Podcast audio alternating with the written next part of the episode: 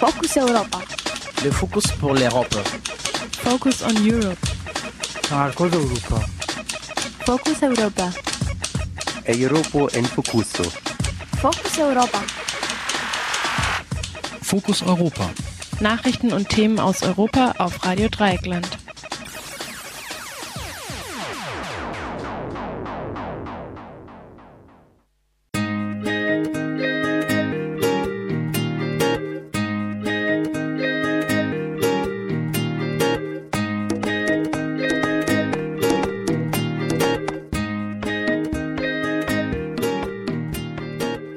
Herzlich willkommen beim Fokus Europa Magazin von Radio Dreieckland. Durch die Sendung führt und verantwortlich ist Jan. Wie immer gibt es zunächst Fokus Europa Nachrichten. Der nächste Beitrag führt uns an den südöstlichen Rand des Kontinents zum EU-Beitrittskandidaten Türkei. Türkische Journalisten und Journalistinnen planen einen Kongress zur Unterstützung ihrer inhaftierten Kollegen. Radio Dreieckland sprach mit Ercan İpekçi, dem Vorsitzenden der Journalistengewerkschaft TGS. Der zweite Beitrag führt uns dann zurück in das geografische Herz Europas. Bombenlegeraffäre, Bespitzelung, Neuwahlen, Neues aus dem Großherzogtum Luxemburg. Meine Kollegin Maike hat sich für Radio Dreieckland bei Jerry Weyer erkundigt. Doch nun zunächst zu den Nachrichten, zusammengestellt von unserer Kollegin Caro.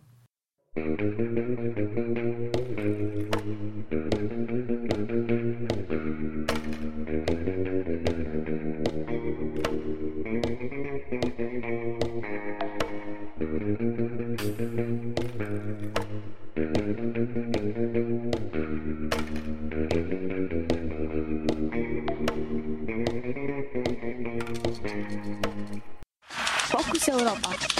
Nachrichten aus Europa auf Radio Dreieckland. Gestern Nacht sind in Belfast erneut Demonstrierende und Polizistinnen zusammengestoßen. Laut der BBC haben protestantische Protestierende die Polizistinnen mit Brandsätzen und anderen Wurfgeschossen angegriffen. Die Polizei hätte Wasserwerfer eingesetzt. Seit Freitag gibt es im nordirischen Belfast Unruhen. Ausgelöst hatte sie das Verbot, einen Marsch des protestantischen Oranienordens durch eine Straße im Norden Belfasts ziehen zu lassen. Der Guardian schrieb, dass sich die radikalen Unionisten immer mehr als Verliererinnen des Friedensprozesses sähen. Dem Guardian zufolge stelle dies eine große Gefahr dar, denn wenn, Zitat, die Menschen das Gefühl hätten, dass sie nichts zu verlieren haben und vom sogenannten Frieden wenig abbekommen, dann werden sie gewalttätig, Zitat Ende. Die Unionisten wollen, dass Nordirland weiterhin zum Vereinten Königreich gehört. Für heute haben die großen griechischen Gewerkschaften einen Generalstreik angekündigt. Unter dem Motto Wir sind Menschen, keine Zahlen werden sich unter anderem die Angestellten von Behörden und Bahnverkehr daran beteiligen. Bereits gestern begann der dreitägige landesweite Streik gegen weitere Massenentlassungen im Staatssektor. Angestellte der Kommunen legten die Arbeit nieder. Mit Auto- und Motorradkorsos sorgten Polizistinnen und andere Staatsbedienstete für Verkehrschaos in Athen. Am Abend gab es eine Vorabdemonstration vor dem Parlament. Dort soll, dort soll heute wieder protestiert werden. Und zwar dagegen, dass bis Ende nächsten Jahres 15.000 Arbeitsplätze im öffentlichen Dienst wegfallen sollen. Darüber wird das Parlament am Mittwoch beraten. Die Ausgabenkürzung ist eine Bedingung dafür, dass die internationalen Gläubigerinnen die nächste Kredittranche bereitstellen. Für aufgeheizte Stimmung sorgt zudem, dass der deutsche Finanzminister Wolfgang Schäuble am Donnerstag zu Besuch kommt. In Kairo sind erneut Mursi-Anhängerinnen auf die Straße gegangen. Gestern Nacht starben bei Auseinandersetzungen sieben Menschen, mindestens 22 wurden verletzt, so die staatliche Nachrichtenagentur MENA. In Kairo blockierten die Demonstrierenden die Brücke des 6. Oktobers und warfen Steine auf Polizistinnen. Die Polizei setzte Tränengas ein. Zudem versammelten sich 10.000 Mursi-Befürworterinnen vor der Raba al-Adivia-Moschee. Dort werden seit Wochen Mahnwachen abgehalten. Bis zur Freilassung Mursis soll weiter demonstriert werden. Das Militär hält Mursi an einem unbekannten Ort fest und ohne formelle Anklage.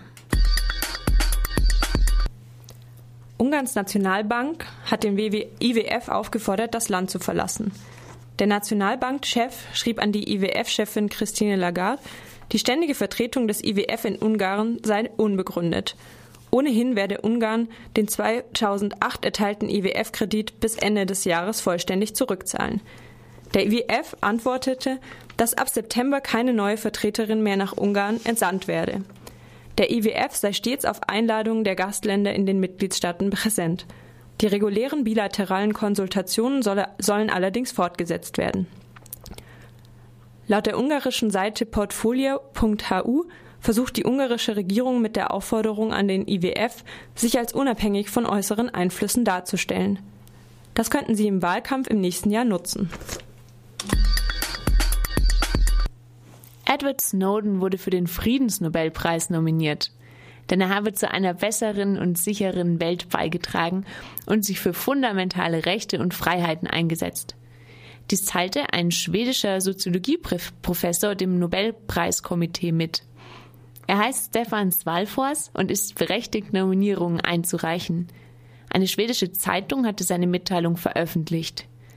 Darin schreibt er außerdem, dass die Verleihung an Snowden den Preis vor der Schande rette, die er durch die Verleihung an Obama vor vier Jahren bekam.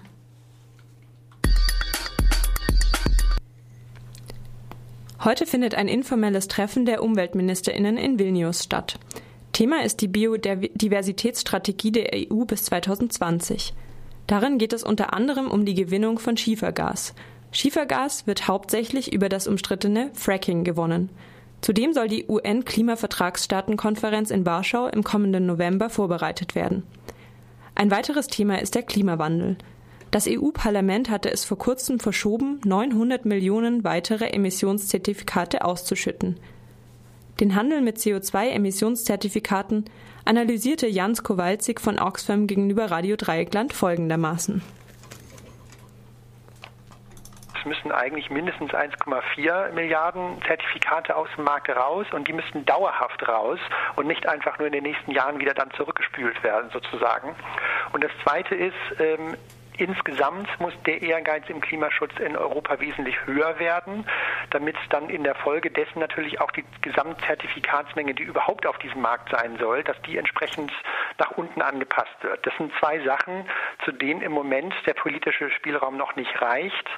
Äh, und das, deswegen ist es wichtig, dass jetzt äh, das an genau der Stelle weitergemacht wird. Die Gelegenheit dazu hat jetzt, haben jetzt als nächstes die Umweltminister, die sozusagen jetzt anfangen, über diese Maßnahme zu beraten. Und da hoffen wir natürlich, dass dann auch die fundamentalen Reformen, die nötig sind, damit der Emissionshandel wieder seine Wirkung entfaltet, auch angegangen werden. Die italienische Integrationsministerin wurde erneut rassistisch beleidigt. Gegenüber einer italienischen Zeitung sagte Cecile Kiensch, sie sei, Zitat, via Internet und am Telefon täglich Opfer von Beschimpfungen und Morddrohungen. Zitat Ende. Am Wochenende hatte sie der Senator Roberto Calderoli mit einem Affen verglichen. Kiensch fordert alle Politikerinnen auf, über ihre Kommunikation nachzudenken. Italiens Regierungschef Enrico Letta hält Calderolis Äußerung für eine unentschuldbare Beleidigung. Zuvor gab es weitere rassistische und sexistische Beleidigungen von Politikerinnen gegenüber Kiensch. Solche öffentlichen Diffamierungen werden in Italien nicht selten toleriert, wie sich zum Beispiel auch in Fußballstadien zeigt.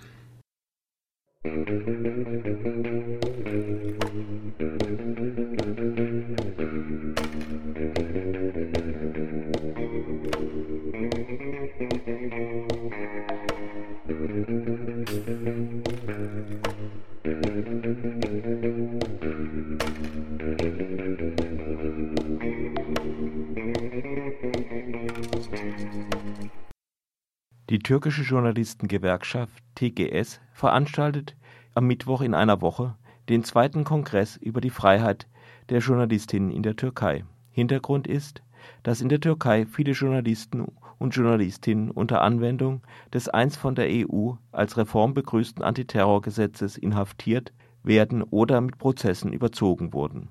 Ihnen drohen zum Teil sehr hohe Freiheitsstrafen. Radio Dreieckland sprach mit dem Vorsitzenden der TGS, Ercan İpekçi. Dabei wird auch kurz darauf hingewiesen, dass renitente Medienunternehmer mit plötzlichen Nachforderungen des Finanzamtes bis zu einer Höhe von 2 Milliarden Euro zu rechnen haben, was selbst, wenn die Forderung vor Gericht nicht durchsetzbar sein sollte, zum Ruin führen kann. Stark war der Druck auf die Medien auch während der Auseinandersetzung um den Istanbuler Gezi-Park zu spüren. Dabei gab es auch körperliche Attacken gegen ausländische Korrespondenten ebenso wie gegen türkische Kolleginnen und Kollegen. Doch nun das Gespräch mit Ercan İpekçi. Türkei Warum machen Sie einen Kongress über die Freiheit der Journalisten in der Türkei? Wir haben im Jahr 2011 den ersten Kongress gemacht. Es waren viele Journalisten in Haft, über 100. Das war am 3. Mai, dem Internationalen Tag der Pressefreiheit. Nun sind zwei Jahre vergangen und die Probleme der inhaftierten Journalisten in der Türkei wurden nicht gelöst. Es sind noch immer viele im Gefängnis. Gegen diejenigen, die freigelassen wurden, laufen noch immer Prozesse. Etwa 200 Journalisten drohen Gefängnisstrafen. Gegen ungefähr 500 Journalisten gibt es laufende Verfahren. 500'den fazla gazeteci hakkında yargılama var. Devam eden yargılamalar var. Die Regierung hat bereits vor einiger Zeit erklärt, dass es sich bei vielen der Inhaftierten gar nicht um Journalisten handele und dass sie auch gar nicht als Journalisten, sondern wegen anderer Dinge, zum Beispiel Terrorismus, inhaftiert seien. Bei diesem Kongress werden die Familien und Anwälte der inhaftierten Journalisten über ihre Lage sprechen über die Lage der inhaftierten Journalisten. Weswegen werden sie angeklagt? Warum sind sie im Gefängnis? Wir wissen sehr genau, dass unsere Kollegen angeklagt werden, weil sie journalistisch tätig waren. Wenn sie nicht journalistisch tätig gewesen wären, wären diese Verfahren nicht gegen sie eröffnet worden. Aber die Regierung sieht alles, was sie gemacht haben, als Versuch, die Regierung zu stürzen. In dieser Weise bewerten sie es. Mit dieser Logik werden alle Prozesse als Verfahren gegen Mitglieder einer Terrororganisation eröffnet. In den Anklagen der Staatsanwaltschaft werden die Tätigkeiten unserer Kollegen alle als Terrorismus bewertet. Aber überall auf der Welt werden Journalisten nicht wegen ihrer journalistischen Tätigkeit angeklagt oder inhaftiert, sondern wegen anderer Vergehen. Aber in den Anklagen gibt es keine normalen Straftaten wie Raub, Mord, sexuelle Belästigung. Als Beweise werden durchgehend die Nachrichten aufgeführt, die sie gemacht haben, die Aufzeichnungen, die sie angefertigt haben, die Telefonate, die sie im Zusammenhang mit ihrer Tätigkeit geführt haben, die Telefonnummern, die sie in diesem Zusammenhang notiert haben. Hepsinin hakkındaki suçlamalarda delil olarak yaptıkları haberler gösteriliyor. Röportajları, aldıkları notlar, haber kaynaklarıyla telefon görüşmeleri, haber kaynaklarının telefon numaraları. Während der Auseinandersetzung um den Gezi-Park haben Journalisten auch viel Druck erfahren. Können Sie darüber etwas sagen? Türkiye'deki gazetecilerin haberleri, gerçekleri nasıl sansürlediği ortaya çıktı. Hükümetin ne kadar ağır bir baskı kurduğu, Es kam heraus, in welcher Weise die Nachrichten der Journalisten in der Türkei zensiert werden welchen Druck die Regierung ausübt, welche Drohungen sie aufbaut, um die Journalisten dazu zu bringen, nicht gegen die Regierung zu schreiben oder nicht über Dinge zu berichten, die der Regierung unangenehm sind. Alle eröffneten Verfahren, jeder inhaftierte Journalist ist auch eine Drohung für die anderen. Die Bußgelder der Steuerbehörde sind eine weitere Drohung für die Medienunternehmer. Sie sollen ihre Veröffentlichungspolitik ändern. Das alles ist mit den Vorfällen um den Gezi-Park klar hervorgetreten. In dieser Zeit, das heißt insbesondere in der Zeit der Auseinandersetzungen um den Gezi-Park, wurden sehr viele Kollegen gekündigt. Die Ausstrahlung ihrer Sendungen wurde beendet. Außerdem haben wir sehr intensive Polizeigewalt erlebt, sowohl gegen das Volk wie auch um die Berichterstattung zu verhindern.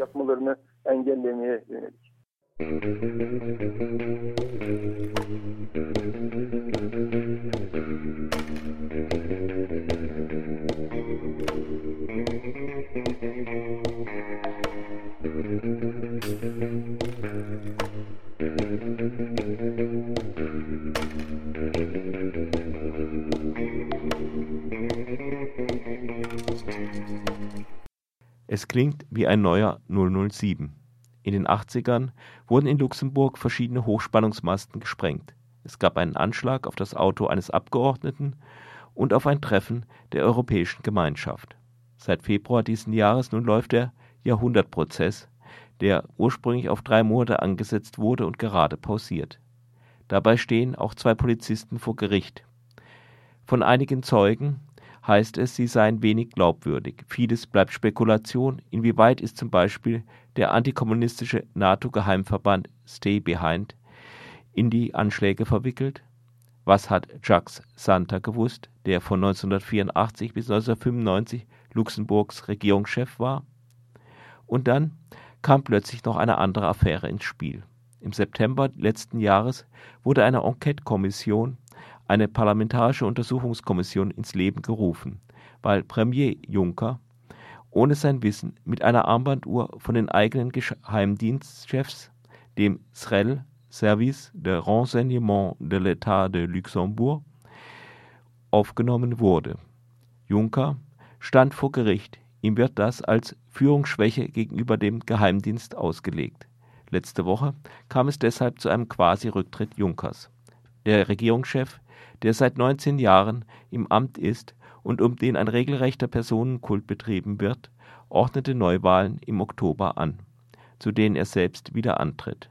Der Jurist Jerry Weyer arbeitet bei der parlamentarischen Monitoring-Organisation Politikercheck.lu und gibt einen Einblick in die Geschehnisse in Luxemburg.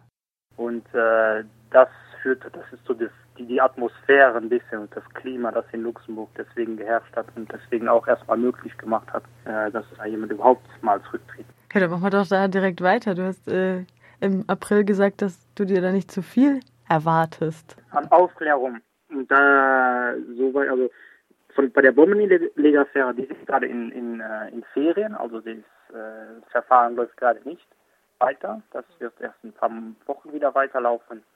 Und da ist auch jeder Zeuge, der kommt, irgendwie zählt wieder was anderes.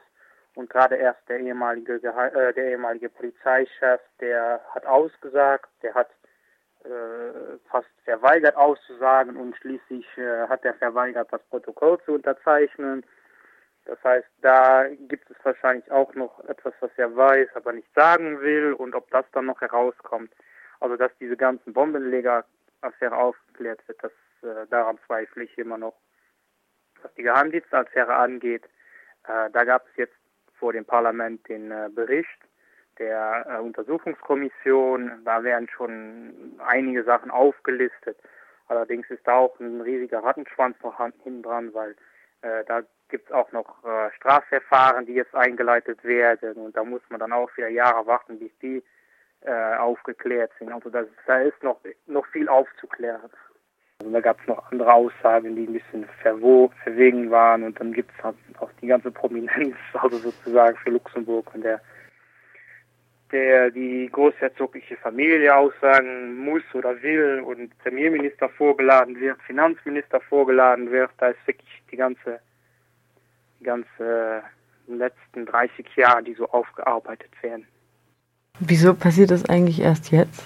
Ja, das ist die Frage. Also wenn, wenn ich mich mit Journalisten so halte aus Luxemburg, sagen sie, dass es äh, an dem äh, an dem Gerichtsprozess liegt. Der ist ja auch jahrelang also nicht verschleppt worden, aber hat sehr lange gebraucht, bis der angelaufen ist.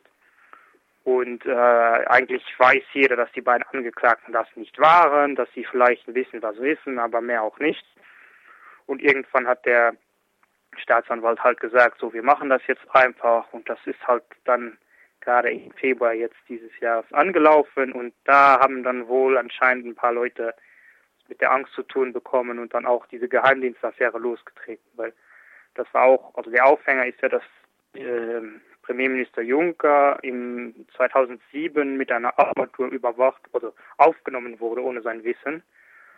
Und das war schon halt seit 2009 Abgeordneten bekannt. Das war der Untersuchung, das war der äh, Kontrollkommission des Geheimdienstes bekannt. Und irgendwann, erst im November 2012, ist jemand damit an die Presse gegangen. Das heißt, vielleicht, das so wird jedenfalls bei verschiedenen Journalisten vermutet, dass da ein paar Leute wegen dem äh, Gerichtsverfahren Angst hatten, dass da zu viel herauskommt oder zu wenig, weil es hat auch die Verflechtungen mit äh, Stay Behind gibt, wo auch der Ge Geheimdienst dann noch untersucht hat. Also, aber warum genau das jetzt gerade gerade jetzt alles aufkommt, das ist auch noch nicht wirklich geklärt. Im April hast du auch gesagt, dass äh, wahrscheinlich sehr schwierig an dem, dem Stuhl zurück zu rütteln sei, weil er schon seit 19 Jahren Premierminister ja. ist. Allerdings muss auch dazu gesagt werden, dass er auch wieder antritt. Ne? Das heißt, ist zwar jetzt, also er ist ja auch noch nicht zurückgetreten eigentlich. Er hat nur gesagt, wir machen jetzt das mit den Neuwahlen. Äh, und er wird wieder Kandidat sein. Und die Werbetrommel wird schon schön gerührt gerade. Das heißt, äh, das kann nur eine dreimonatige Pause sein und dann geht es einfach so, so weiter wie vorher. Das müssen dann die Wähler und Wählerinnen entscheiden, aber das ist auch noch ein langer Weg, bis äh, Herr Juncker einmal nicht mehr gewählt wird. Also es ist schon eine kleine Revolution, dass es überhaupt zu Neuwahlen kommt. Also dass da jemand, dass die, die, die Sozialisten da äh, wirklich es darauf ankommen lassen, das hat es äh, noch, noch nicht gegeben und äh, ich meine, er ist jetzt seit, äh, seit 15, 1995 Premierminister, dass man das, äh, das noch erleben kann, dass er mal da äh, umfällt. Das äh, ist manchmal schwierig vorzustellen. Aber umso besser, dass es dann passiert. Im Endeffekt wurde er ja selbst also war er quasi jetzt in Anführungsstrichen Opfer seines eigenen Geheimdienstes mit dieser Abhöraktion? Ja, das ist auch so eine Theorie, die er, also das ist auch die, die Spur, die er jetzt einlegen will, dass er selber Opfer ist. Das Problem ist, also er wurde ohne sein Wissen aufgenommen, äh, beim Gespräch mit ihm und dem äh, Geheimdienstchef und äh, er wurde allerdings danach äh, darüber informiert, aber schon vorher gab es riesige Vertrauensprobleme. Er hat zum Beispiel, zum Beispiel seinen eigenen äh, Chauffeur, also seinen eigenen Fahrer, hat er in den Geheimdienst platziert, um dort ihm zu erzählen, was da vor sich geht. Also das zeigt schon, wie sehr das Vertrauen da zwischen den Angestellten war. Und äh, da sind lauter solche Sachen gelaufen, dass er von verschiedenen äh, illegalen Aktivitäten auch wusste und das nicht der Justiz gemeldet hat oder der Kontrollkommission des Geheimdienstes oder dass er das nicht ernst genommen hat und dass er keine, dass er keine Disziplinärverfahren eingereicht hat. Also da wurde sich auf Kosten der Steuerzahler bereichert. Die haben Autos gekauft und verkauft und dann das, äh, den Gewinn unter sich aufgeteilt. Davon wusste er alles, aber wirkliche Disziplinarkonsequenzen oder gar äh, den, den Chef dann mal feuern, wenn er, wenn er den eigenen Premierminister abhört, das ist halt nicht passiert. Deswegen hat er auch da die Aufsichtspflicht äh, verletzt und äh, das ist halt, ja, man kann jetzt sagen, er war auch Opfer, aber äh, das ist vielleicht ein bisschen zu einfach dann, ihm, ihm so aus der Schlinge zu helfen. Wagst du eine vorsichtige Prognose für die nächsten Monate? Es geht ja jetzt erst im Herbst weiter, hast du gesagt? Also im, im Oktober, es sieht alles nach dem 20. Oktober aus, wird gewählt. Und dann, äh, ja, Prognose ist schwierig. Also der Prozess läuft weiter da wird es, äh, ich glaube, da lehne ich mich nicht zu weit aus dem Fenster, noch einige kuriose Auftritte geben und einige äh, Zeugen, die für Diskussionsstoff sorgen. Und ich denke auch, dass es äh, so kommen wird, wie jeder denkt, dass die beiden Angeklagten äh, freigesprochen werden und dann eigentlich die Diskussionen trotzdem nicht auf. Das heißt, das wird so ein Mythos bleiben für, für eh und je in Luxemburg, wie es jetzt schon ist, glaube ich. Was die Randitz-Affäre angeht, das wird wohl wieder abflauen nach den Neuwahlen, äh, obwohl da Fragen noch offen sind. Die Untersuchungskommission wird wohl nicht weiter, weiter äh, obwohl es da auch noch offene Fragen gibt, aber dann wird wohl die politische Lage so sein, dass man einfach damit abschließen will. Äh, egal übrigens, wer nachher gewählt wird, ob es jetzt äh, nochmal äh, Juncker Premierminister wird oder jemand anderes. Ich denke, da wird es einfach äh, darauf ankommen, mal äh, wieder ein bisschen, bisschen Kultur ins Land zu bekommen, weil die letzten paar Monate waren schon sehr hektisch und sehr unübersichtlich. Liefert auf jeden Fall guten Stoff für Film. Ja, allerdings, wenn ich, wenn ich jemandem erzähle, höre ich immer, ja, das ist ein bisschen unrealistisch für einen Film. weil also da gibt's da gibt's noch noch noch Geschichten, die der also der Geheimdienst da gemacht hat. Die sind irgendwie nach Südafrika geflogen, haben da eine Nichte von irgendeinem Milliardär erpressen wollen, äh, wollten einen russischen Milliardär erpressen, weil der sein Geld hier irgendwo in Luxemburg äh, verloren hatte. Äh, die haben eine, eine, private Sicherheitsfirma, so eine Intelligence-Firma aus dem Geheimdienst heraus mit Steuergeldern finanziert, gegründet und das Wissen, was sie hier bei ihrer Arbeit äh, bekommen haben, dazu benutzt, Kunden zu finden, dann geht es zurück bis zum ehemaligen Premierminister und Kommissionsvorsitzenden der EU, Jacques Santer, der auch äh, da seine Finger im Spiel hatte. Also es ist eigentlich zu unübersichtlich für einen Film. Das müsste schon eine TV-Serie werden. Soweit das Gespräch, das meine Kollegin Maike mit Jerry Weyer über die Vorgänge im Großherzogtum Luxemburg geführt hat.